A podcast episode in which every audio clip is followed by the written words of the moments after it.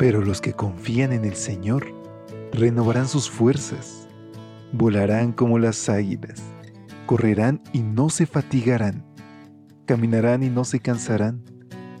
Mantengamos pues firme la esperanza que profesamos, porque fiel es el que hizo la promesa. Bienvenidos a esta serie de devocionales para adultos. Yo estoy contigo. Promesas bíblicas para vivir confiado.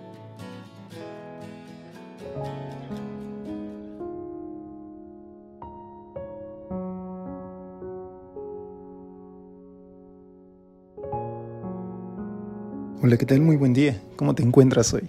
Qué gusto poder saludarte.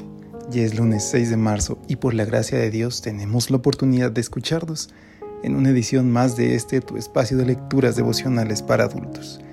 En esta mañana, Dios tiene un mensaje muy especial para ti, que está titulado bajo la reflexión, Yo buscaré a la perdida.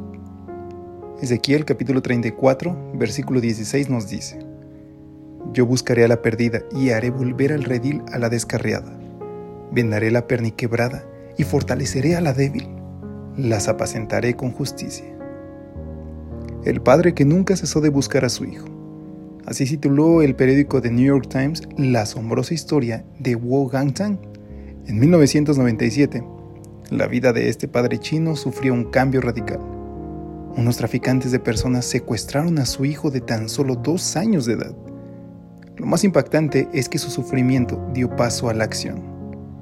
Tomó una motocicleta y salió en busca de su hija, siguiendo cada pista que encontraba en el camino, aunque para ello tuviera que cruzar toda China.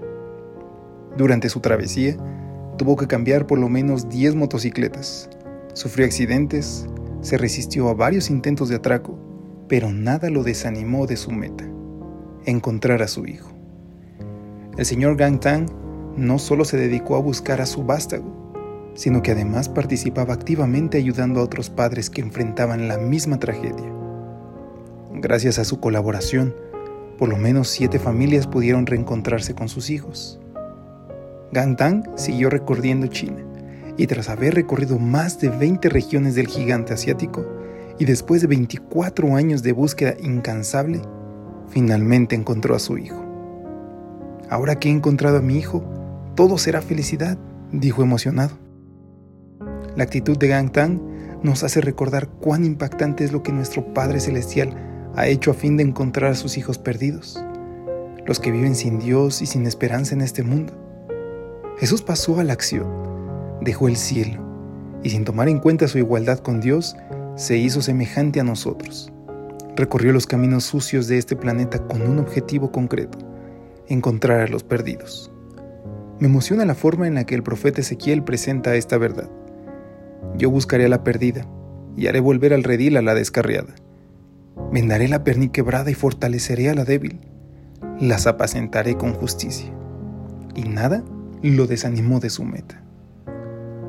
¿Cuáles son las ovejas que Dios ha salido a buscar? ¿Las que tienen salud?